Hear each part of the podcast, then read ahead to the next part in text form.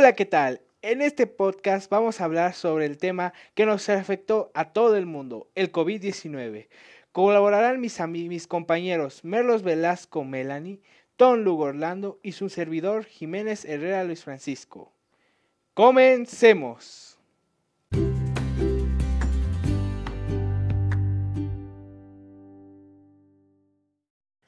Los coronavirus son una familia de virus que causan enfermedades desde el resfriado común hasta enfermedades respiratorias muy graves y circulan entre humanos y animales.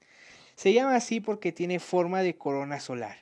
El 31 de diciembre de 2019, un nuevo tipo de coronavirus comenzó a enfermar a las personas con síntomas similares a la gripe. La enfermedad se llama coronavirus o para abreviar COVID-19. El virus se propaga fácilmente y fue en Wuhan, República Popular de China, donde comenzó este brote. Esta enfermedad se ha ido extendiendo hacia otros continentes, pero todavía no se ha confirmado el posible origen del COVID-19, pues se habla de que fue un murciélago, un pangolín o un laboratorio el que lo creó. El COVID-19 actúa en las vías respiratorias, el corazón y los vasos sanguíneos, y el riñón. El virus se, pega a las células del aparato respiratorio por medio de las proteínas que tiene. Así empieza a producir más, más virus e infecta otras células. El virus, el virus puede viajar por el torrente sanguíneo y encuentra otro lugar para pegarse y, y repetir el proceso.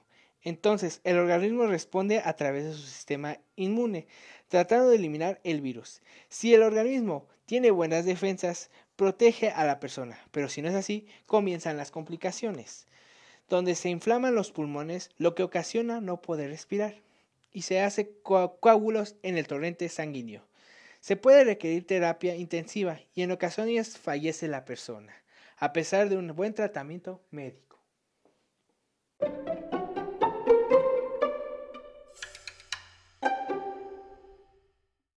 Formas de contagio del COVID-19. El COVID-19 se propaga más comúnmente durante el contacto cercano.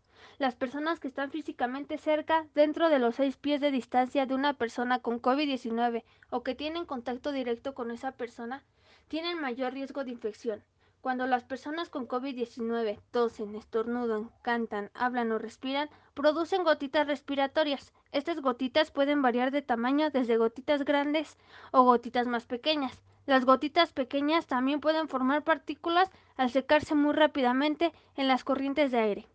Las gotitas respiratorias provocan infecciones cuando son inhaladas o se depositan en las membranas mucosas como las que revisten la parte interna de la nariz y la boca. A medida que las gotitas respiratorias se desplazan a una mayor distancia de las personas con COVID-19, la concentración de estas gotitas disminuye.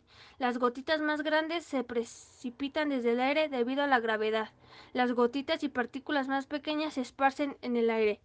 En ocasiones, el COVID-19 puede propagarse mediante la transmisión por aire. Algunas infecciones puede propagarse a través de la exposición al virus presente en las pequeñas partículas y gotitas respiratorias que, que quedan en el aire durante minutos u horas.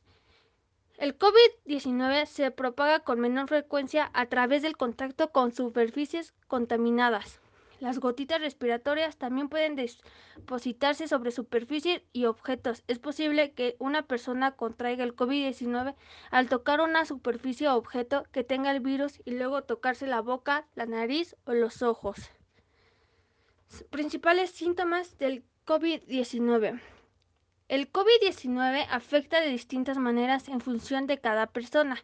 La mayoría de las personas que se contagian presentan síntomas de intensidad leve o moderada y se recuperan sin necesidad de hospitalización.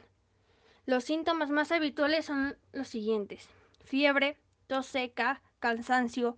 Otros síntomas menos comunes, molestias y dolores, dolor de garganta, diarrea, conjuntivitis, dolor de cabeza, pérdida del sentido del olfato o del gusto erupciones cutáneas o pérdida del color en los dedos de las manos y de los pies.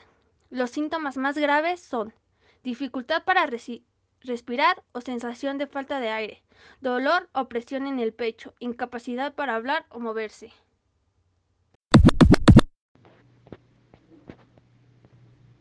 Aún no hay cura para la COVID-19, solo un tratamiento, un medicamento llamado Remdesivir. Ha sido aprobado por la FDA para la enfermedad y las investigaciones sugieren que puede proporcionar solo un modesto beneficio a los pacientes. La FDA ha autorizado el uso de emergencia de algunos tratamientos, pero su eficacia contra la COVID-19 todavía no se ha demostrado en ensayos clínicos aleatorios a gran escala. Los científicos también estudian una amplia gama de otros posibles tratamientos, pero la mayoría de ellos todavía se encuentran en las primeras etapas de investigación.